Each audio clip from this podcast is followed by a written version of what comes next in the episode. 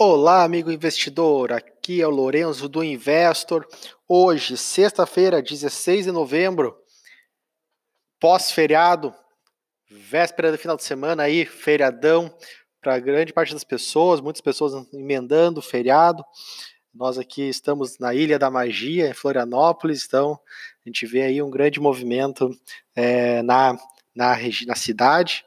Mas vamos lá, né? Vamos começar então o nosso Isso Não Impede. A gente está aí de olho no mercado e acompanhando de perto aí todas as movimentações.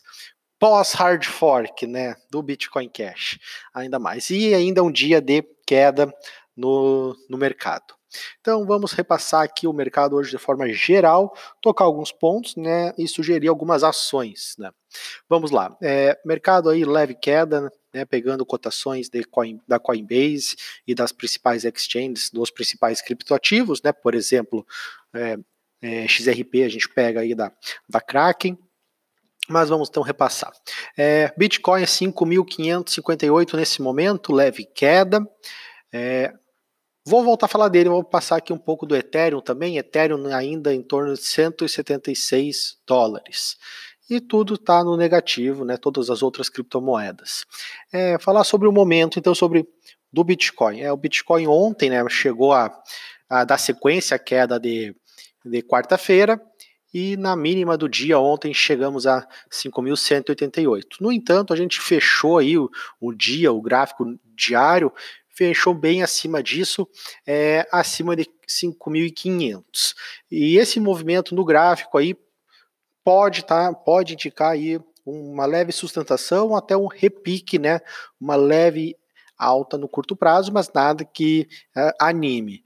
É, mas isso também abre a possibilidade de a gente tentar aí pegar algum um pouco desse movimento. Né? Então, para aqueles investidores mais arrojados que hoje, na data de hoje, que, queiram fazer algum, algum, algum trade com uma gestão de risco muito clara, pode aí estar tá se aproveitando e comprando né, um pouco de, de, de Bitcoin para trade, utilizando o real aqui no Brasil ou dólar é, nas exchanges ou uma stablecoin que não seja o Tether fora.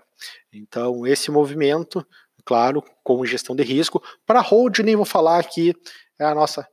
Uh, sempre que pudermos comprar um pouco de Bitcoin para hold, faz bem claro, respeitando o limite de alocação aí para ativos de risco como criptomoedas.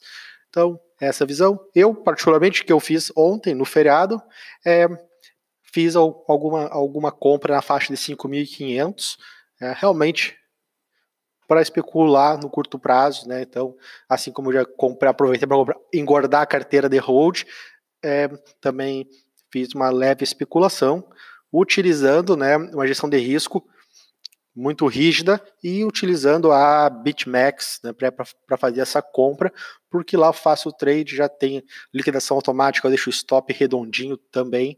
Então, mas claro, isso a gente precisa estar de, tá de olho.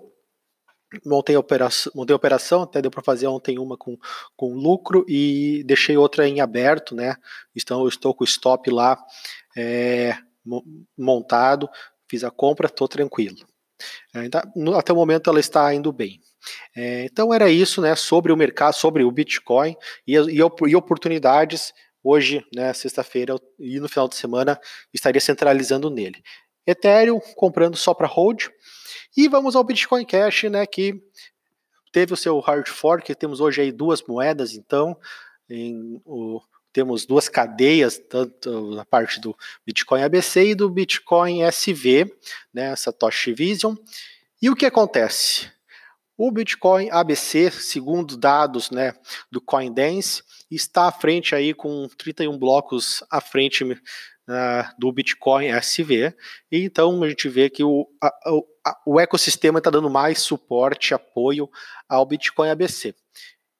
Mas isso ainda é uma, é uma luta e, não, e pode ser que algum deles desistam. Por quê? Segundo relatos, né, estudo da BitMEX Research, tanto Bitcoin SV quanto Bitcoin ABC estão, quem está minerando, né, de um lado Bitmain, do outro Craig Wright, Calvin Hare, estão perdendo dinheiro. Até quando eles vão aguentar perder dinheiro? Segundo estimativas né, dessa pesquisa, a cada dia para quem minera Bitcoin SV está perdendo 278 mil dólares e o pessoal do Bitcoin ABC perdendo 439 mil dólares.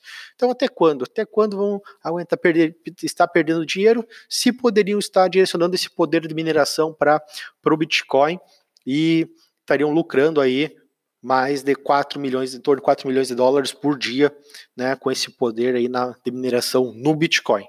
Basicamente, hoje temos então, duas cadeias mais fracas, mais centralizadas, o que vai tudo, tudo vai contra aí nosso, nossos preceitos é, de descentralização e de segurança na rede. Mas vamos seguir acompanhando né, essa batalha, ver quem vai pedir arrego antes. É, e não era isso, né? Por hoje do Bitcoin Cash, seguimos aí só com a recomendação de olhar esse movimento e não fazer nada. Gente, uma coisa marcante, né, que tem se consolidado, né, o XRP, o token da Ripple, como segunda maior criptomoeda entre aspas, né? XRP é o token, né, que quase é uma security. Então, e ao meu ver, né, ao ver de muitos especialistas, é um projeto, né, que tem um grande apelo comercial, né, um negócio muito bom por trás, que é substituir o Shift, mas tecnologicamente, para mim, é, para muitas pessoas, é ele é pequeno em termos tecnológicos e disrupção comparado ao Ethereum, mas ele passou o valor de mercado do Ethereum no momento e está se sustentando.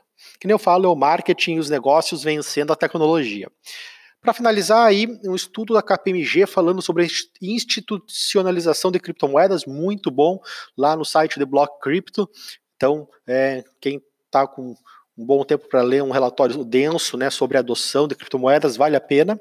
E um assunto para terminar que preocupa é a Salt, um, pro, um projeto de lending, de empréstimos baseado na rede do Ethereum, é desenvolvido um dos idealizadores, Eric, Eric Voorhees, está investiga esse projeto está sendo investigado pela SEC em função de, da emissão de moedas ter sido feita em forma de, de tokens, utility, mas ser, uma, ser security, né, ser um ativo financeiro, então deveria seguir as normas.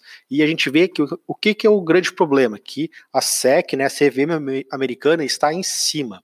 Pegou a Ether Delta, agora em cima do Salt, e não do Ethereum, mas realmente temos tem muitos projetos que são securities, foram emitidos como token utility, né, token utilitários, mas são ativos financeiros, são securities, então a SEC está em cima e isso pode ser ruim para o mercado né, no curto, no médio prazo. Mas vamos seguir acompanhando. No Brasil, o Bitcoin não está subindo tanto né, hoje, porque o dólar vol volta a cair, cai mais de 1%, e vai se aproximando do 3,70. Chegou perto de 3,80 e está caindo. Então, o Bitcoin em real não vai se não está se valorizando, é, não vai se valorizar na, numa, numa proporção se, se voltar a subir em dólar. Né? Então o dólar está caindo aqui. Meus amigos, era, era isso para encerrar a semana, sexta-feira. Seguimos à disposição no Telegram e nos nossos canais. Fiquem à vontade.